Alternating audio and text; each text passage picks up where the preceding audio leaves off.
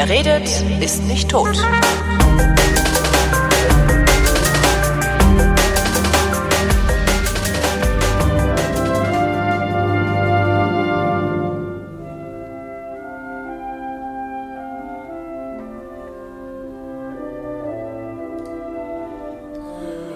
Freude schöner Götterfunken, Tochter aus Elysium. Willkommen zum Geschichtsunterricht einer Koproduktion von Vrindt und Deutschlandfunk Nova und aus Köln zugeschaltet ist Matthias von Hellfeld. Hallo Matthias.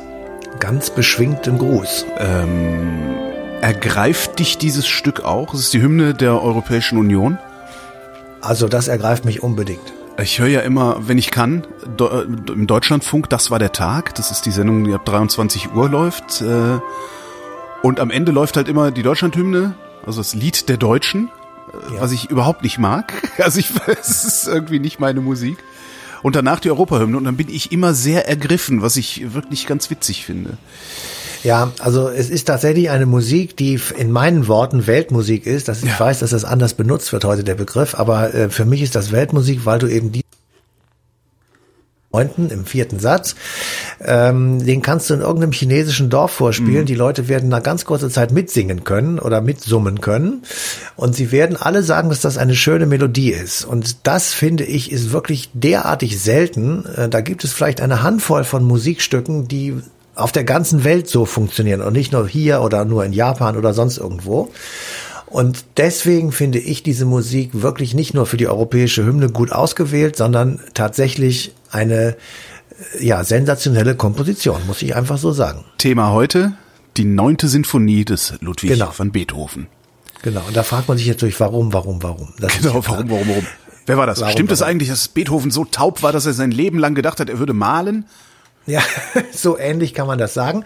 Also ähm, der Grund ist, es wurde uraufgeführt ähm, 1824, also vor 195 Jahren. Und da wir immer so runde Daten suchen, haben wir gedacht, jetzt machen wir mal äh, so etwas und versuchen mal äh, hohe Kultur in die History zu bringen. Und ähm, das versuche ich jetzt hier auch, weil dieses Stück eben tatsächlich so außergewöhnlich ist, äh, dass wir dachten, das hat einen Platz bei uns wirklich allemal verdient. Und ähm, deswegen beschäftigen wir uns mit der Musik, aber natürlich natürlich vor allem auch mit dem Komponisten, also mit Ludwig van Beethoven. Und wenn du Ludwig van Beethovens Biografie liest, dann siehst du, er ist geboren, äh, vermutlich jedenfalls irgendwann 1770. Was wir genau wissen, ist sein Taufdatum. Das war kurz vor Weihnachten 1770. War vermutlich zwar, damals auch das wichtigere Datum, oder? Äh, ja, also wir wissen ungefähr sozusagen, dann wissen wir auch so ungefähr, wie alt er geworden ist. Also das ist, ähm, muss man ja immer dann entsprechend dazu sagen. Und in seiner Geburtsurkunde steht Bonn-Kur-Köln. Kurköln da habe ich mir gedacht, was um Gottes Willen hat er jetzt mit Köln zu tun? Und es war gar nicht so einfach, einen Link zu kriegen zwischen Ludwig van Beethoven, dem großen Bonner Sohn, und der Schlacht bei Worringen von 1288. Und jetzt kommst du, ja, das sind immerhin mehr als 500 Jahre dazwischen. Und ähm, ich habe dann gesagt, ja, um zu erklären, warum es eben Kurköln ist, muss man bis zur Schlacht von Worringen zurückgehen. Die war 1288, wie ich eben schon gesagt habe. Damals kämpfte unter anderem ein Kölner Erzbischof ähm, im sogenannten Limburger Erbfolgestreit. Ähm, ganz bedeutende Stadt, Limburg. Und ähm, der Streit dauerte sechs, sieben Jahre. Danach wurde also alles geklärt. Und Reden der, wir eigentlich über das Worringen, das heute ein dämlicher Stadtteil ja, ja. von Köln ist, in dem man eigentlich so gar nicht das. wohnen will? Schlacht bei nee, vorsichtig. Also wir haben viele Worringer. Das ist außerhalb also, vom Militärring, da will man nicht wohnen. Ja, gut. Also das ist jetzt für Insider in Köln, die verstehen das, ja. die anderen nicht, mögen es uns verzeihen. Also sechs Jahre, sieben Jahre nachdem es begonnen hat, war der Krieg zu Ende und das Ergebnis war, dass der deutsche Nordwesten ähm, geopolitisch neu strukturiert wurde und ähm, in diesem Veränderungsprozess bekam der damalige Kölner Erzbischof die kleinen Städtchen Brühl, Poppelsdorf ja. und eben ein Teil von Bonn. So, Poppelsdorf ist heute ein Stadtteil von Bonn. Brühl ist genau zwischen Köln und Bonn. Ja. Und in diesen drei ähm, Stationen sozusagen richtete sich ähm, der Erzbischof von Köln, neben natürlich Köln selber, seinen Wohnsitz ein. Und Was ich da so, so faszinierend finde an diesen Geschichten, ist, das ist heutzutage, fährst du mit einem guten Fahrrad, fährst du Ja. von Köln über Brühl nach Bonn, fährst vorher noch kurz in Worringen vorbei, fährst halt dann mit einem wieder guten zurück, ist Fahrrad, kein Problem. Genau, zwei Stunden hin, zwei Stunden zurück. Ja, so ist ähm, mit dem Auto bist du, wenn, wenn die Straßen frei sind, in einer Stunde hin, einer Stunde zurück. Damals waren das aber noch richtige Distanzen. Ja, Und natürlich. ich finde das immer so faszinierend, sich das vorzustellen, wie viel kleiner die Welt geworden ist und sich auch vorzustellen, was mag so ein Kurfürst von Köln wohl sagen, wenn du ihn heute in der Welt absetzt. Ja, nix. Genau. Boah. Deswegen, deswegen, deswegen würde ich mich auch nicht einfrieren lassen, um in 300 Jahren wieder aufzuwachen, weil da würde ich nämlich so bekloppt aus der Wäsche gucken, wie der Kurfürst von Köln, der 1288 in Worringen gewonnen hat. Also machen wir es jetzt nicht zu läppsch.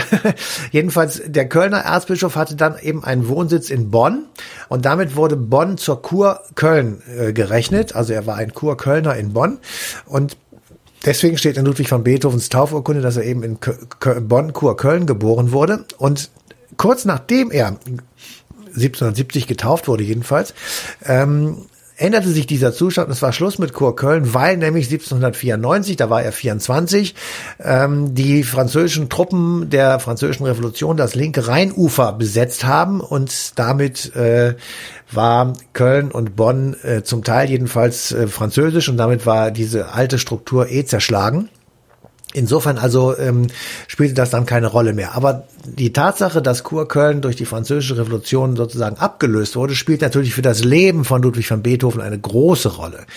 Er ist tatsächlich von der französischen Revolution ähm, groß beeinflusst. Also er ist ein, ein, ein glühender Anhänger, äh, jedenfalls in der Anfangsphase, wie so viele Menschen in Deutschland äh, eben dieser Re- Revolution. Er ist ein ähm, jemand, der also die, äh, wie soll ich sagen, na, über den Rhein rüber guckt und die ersten paar Jahre der Revolution mit Begeisterung äh, sich anschaut. Er, ähm, Das will ich auch. Ja, das will ich auch. Und er, ähm, er ist begeistert einfach davon, dass sich etwas Neues Bahn bricht. Und man kann das jetzt ein bisschen, ich sag mal, ähm, übertrieben herleiten und kann sagen, ja, äh, diese französische Revolution, also eine Revolution, spielte im Leben des Revolutionärs Beethoven eine extrem große Rolle, denn musikalisch war Beethoven ein Revolutionär. Und er, ich habe das eben nochmal nachgeguckt, ähm, die dritte Symphonie von ihm heißt Eroica und eigentlich gab es da einen Zusatz äh, Intitulata Bonaparte, soll er äh, da Uh. erst drunter geschrieben haben, also geschrieben auf Bonaparte oder für Bonaparte. Und ähm, er hat sich dann aber so darüber geärgert, dass 1804 Napoleon sich selbst zum Kaiser gekrönt hat in Notre Dame, dass ähm, er diesen Untertitel sozusagen wieder weggenommen hat und sich äh, dann ein bisschen auch von ihm, wie soll ich sagen, abgewandt hat, also von den revolutionären Dingen, die dann ja auch sehr kriegerisch wurden. Aber Tatsache ist eben, dass, dass im Prinzip der Musikrevolutionär Beethoven zur Zeit der französischen Revolution und der amerikanischen Revolution äh, gewirkt hat, äh, zu der Zeit ähm, eben auch seine viele seiner großen Dinge, äh, seine großen Sinfonien geschrieben hat. Und die Musik, die man bis dahin kannte, ähm, völlig neu sortiert hat. Also andere Rhythmen, andere Akkorde, andere Harmonien, andere ähm, Tempi ähm, hineingesetzt hat. Äh, und man kann das wirklich hören, wenn du also, ich sag mal, äh, dir zum Vergleich dazu Bach anhörst, der auch sehr berühmt und sehr wichtig war, oder ähm, andere Musiken, dann sieht man, dass Beethoven tatsächlich etwas anderes gemacht hat. Unter anderem, und das ist etwas, was dann hinterher äh, oftmals kopiert wurde, nie erreicht, nämlich einen Chor. Und Einzelsänger in eine Sinfonie einzubauen. Das hat es vorher nie gegeben. Das ist das erste Mal, dass in einer Sinfonie ein großer Chor dabei steht. Und als das Teil aufgeführt wurde, die ähm, Beethovens Neunte, da äh, saßen die Menschen im Publikum und es spielte ein Orchester, wie alles wunderbar, bis zum dritten, Anfang vierten Satz und die wundern sich alle, was um Himmels Willen macht dieser Chor da eigentlich? Ja, ähm, ich war neulich ähm, in einem Bruckner-Konzert und da saßen, saß ein riesiges Orchester und das spielte wunderbare Musik und ganz im, in der Ecke saßen drei Jungs, nee, vier, die hätt- hätten auch Hallenheimer spielen können, ja, oder Schach oder sowas. Die hatten nichts zu tun. Der eine saß vor einer riesigen Trommel, der zweite hatte zwei Trommeln vor sich und der dritte und der vierte hatte jeweils eine, ähm, eine Triangel vor sich. So, und er spielte und er spielte und nach einer Stunde, ja, passierte, nach einer Stunde standen diese beiden Triangelmöpse auf Und die machen tatsächlich pling, pling, pling. Und dann setzen sie sich wieder hin und das war's. So nach Hause und der gehen Trom können. Ja, genau. Und der Trommelspieler haute einmal allerdings dann wirklich unglaublich auf die Trommel Mhm. und hat also Mordskrach gemacht und das war's dann aber auch. So. Und ähm, so ähnlich muss es den Leuten gegangen sein, die also 1824 äh, sich die Premiere angeguckt haben und ähm, oder angehört haben und dann auf einmal äh, schallert dieser Chor los, diese unfassbare, ähm, diesen unfassbaren Text von von Schiller eben Ode an die Freude und diese diese wirklich wunderbare Musik und damit entschädigt Beethoven ähm, natürlich alles unbewusst sozusagen seine Hörer, die er vorher tatsächlich sehr genervt hat. Also Richard Wagner hat diese Neunte total zerrissen, hat gesagt, es sei ein einziger Schrotthaufen diese Musik. Äh, könnte man Beethoven alles Jude? überhaupt äh, nein, könnte man alles überhaupt nicht ertragen. Und ähm, viele andere haben das auch so gemacht und haben auch zerrissen in den Rezensionen, also in den Beschreibungen, Besprechungen in den Zeitungen später, dass das also eine Qual für die Ohren gewesen sei und ähm, dass man so auf gar keinen Fall, ich sag mal, Musik machen könnte. Und daran kann man eben schon sehen, dass Beethoven tatsächlich wirklich etwas Neues gemacht hat und ähm, damit etwas geschaffen hat, was tatsächlich jetzt fast 200 Jahre alt ist und immer noch andauernd neu gepresst wird auf irgendwelche CDs. Du kannst es downloaden ohne Ende. Es ist ein Musikträger erster Güte. Es ist mittlerweile Weltkulturerbe, diese Musik und ähm, eben auch Europahymne. Und was ich total faszinierend an dem ganzen Ding finde, ist, dass das eine Musik ist, die du auf der ganzen Welt spielen kannst und jeder wird sofort sagen, das ist aber toll. Ja. So, jetzt habe ich dann immer überlegt, gibt es heute sowas auch? Also ähm, ich bin gerade großer Fan von äh, Bohemian Rhapsody in dem, dem Film und äh, natürlich auch der Musik.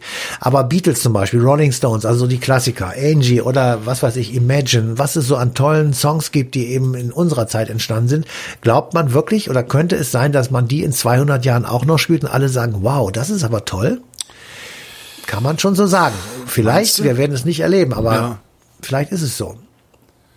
Äh, In 200 Aber, Jahren ja. wird irgendwo im Internet auch noch dieser, diese Sendung rumfliegen. Vielleicht hört es irgendjemand noch an und kann sich dann überlegen, ob die Beatles oder die Stones noch Ja, eine also wenn es jemand hört, ja, äh, im Jahr 2150, überlegt euch mal, ob nicht die Beatles, die haben ungefähr in den 60er Jahren des 20. Jahrhunderts, also vor euch ungefähr 200 Jahre gelebt, ob ihr das nicht doch nochmal euch ausgrabt und guckt, ob man das heute noch spielen kann, im Jahr 2150. Der Unterschied ist natürlich, dass ähm, wir es bei Beethoven mit Instrumental, mit einer Instrumentalvariante zu tun haben und Beatles und Stones auch immer Text dabei ist, da ist immer Songwriting dabei und ich könnte mir vorstellen, dass das tatsächlich nur im ja zeitgeschichtlichen Kontext funktioniert, also dass du dass du es nicht einfach spielen kannst. Das Tolle an der Europahymne oder das Tolle an der Neunten ist ja, du kannst es einfach spielen und es ist toll.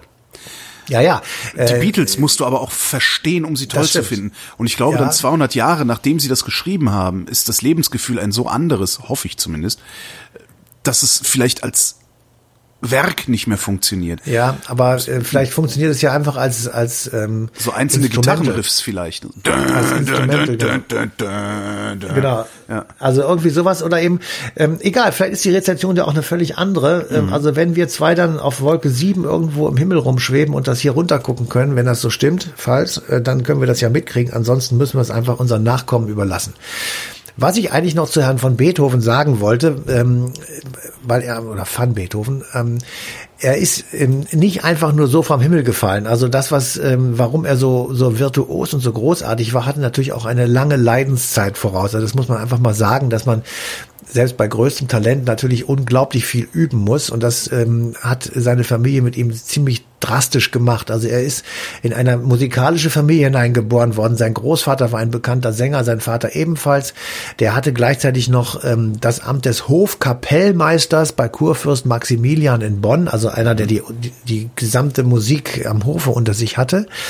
Ähm, und dieser Vater, der natürlich auch sehr musikalisch war, der hat sofort erkannt, dass Ludwig sein Söhnlein äh, also von überragender äh, Qualität ist, von überragendem Talent ist.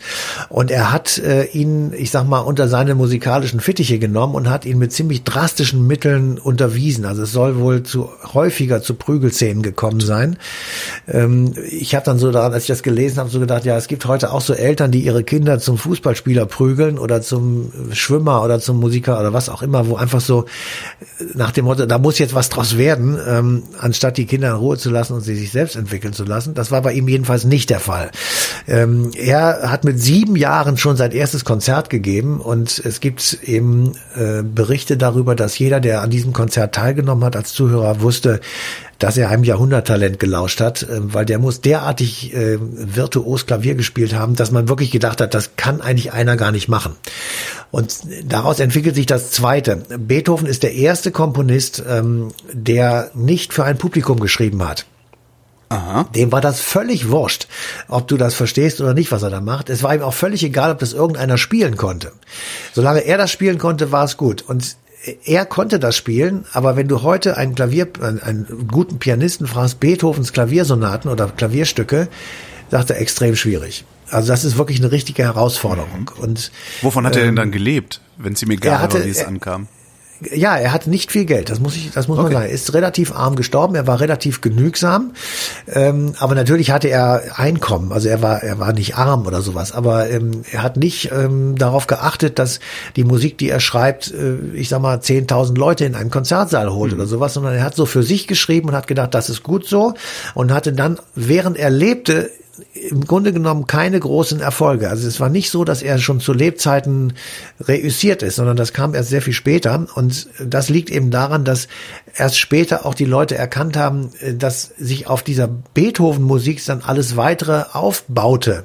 Also viele äh, sozusagen, die nach ihm waren, mussten sich erst einmal an Beethoven abarbeiten, in Anführungsstrichen, um selbst, ähm, ja, wie soll ich sagen, äh, ja, auch gut und, und toll zu werden und eben Musik zu schreiben, die ähm, auch tatsächlich Weltrang ähm, bekommen hat. Also insofern war Beethoven tatsächlich mit einem Alleinstellungsmerkmal ausgezeichnet, nämlich dass er sozusagen für sich selber so dahin geprötzelt hat und diese Musik geschrieben hat und ähm, er da, damit dann zufrieden war, wenn er eben selbst das alles so hinschreiben konnte und äh, also auch äh, spielen konnte.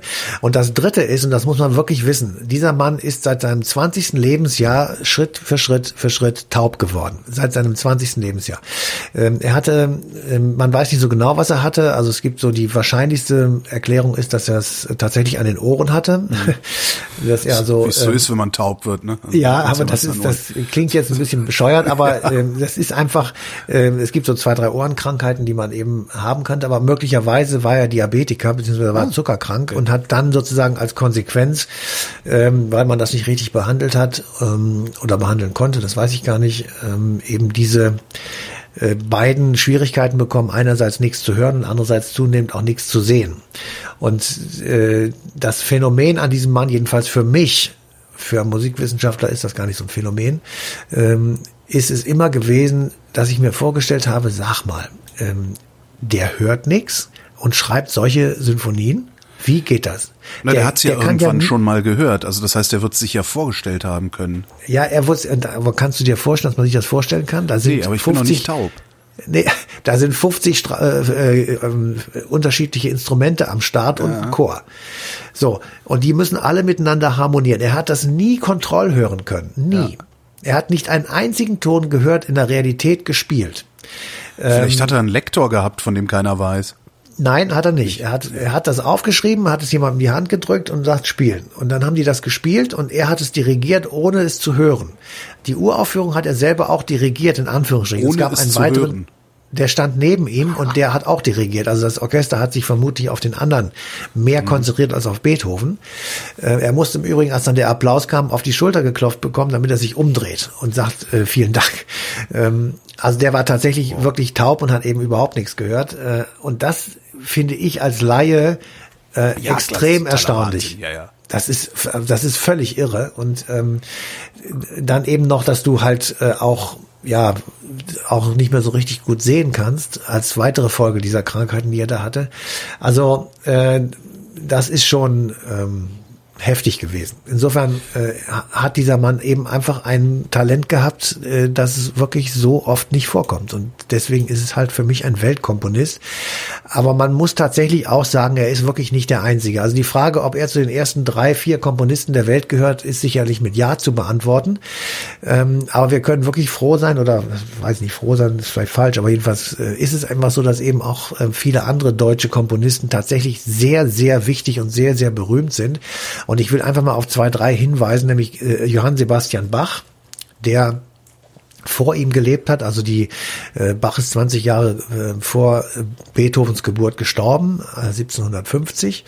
Und ähm, dieser Bach war ein aus extremer Cembalo-Virtuose, der die, ich sag mal, ähm, musikgeschichtliche Bedeutung sicherlich genauso hat wie Beethoven. Er war der bedeutendste Komponist der Barockzeit. Mhm. Ähm, also die, ich sag mal, kulturgeschichtliche Epoche zum Absolutismus, also zu diesen großen, hochherrschaftlichen, schlossartigen äh, Anwesen, die sich der französische König gebaut hat in Versailles, ähm, die aber auch überall woanders nachgebaut wurden. Und dazu eben gab es diese Musik, das kann man sich auch noch so ein bisschen vorstellen. Cembalo, das klingt auch so, als wenn es zum Barock oder zum Absolutismus gehört. Ähm, es sind viele Leute dabei, die sagen, das war der bedeutendste Komponist, weil er so entsetzlich viele Musiker nach ihm äh, geprägt hat. Äh, also seine Musikidee sozusagen hat sich äh, über ihn und über seine Musik weiterentwickelt, zum Beispiel über Händel, der war Zeitgenosse von Bach, spielte am Hof des englischen Königs und ähm, der hat dieses berühmte Halleluja, Halleluja geschrieben, also dieser mhm. schmetternde Chor. Und das Gleiche gilt natürlich auch ähm, für jemanden, der äh, nach Beethoven gelebt hat, nämlich Johannes Brahms, äh, der 1883 bis 97. Ähm, ähm, Was kennt man denn nee. von Brahms, außer ein Sketch von Loriot? Ja, der gehört zu den also klassischen also Bach, Bach ist, äh, da, da, da, da, ne? Das ja, kennt man ja so. Und natürlich, so ja ähm, das ist vielleicht nicht so, dass der so einen Gassenhauer, sage ich okay. mal, geschrieben hat, wie ein, einer, der noch fehlt, der kommt jetzt gleich.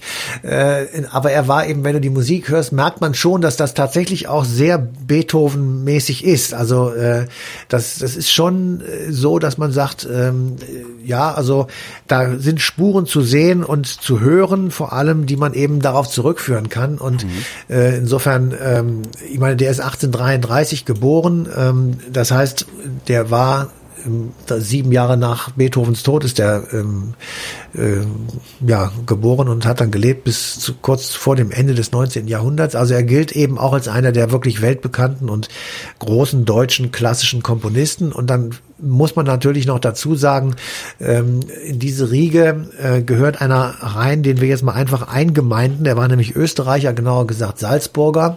Und ähm, das ist Mozart. Und Mozart ähm, ist ähm, teilweise oder auch Zeitgenosse Beethovens gewesen.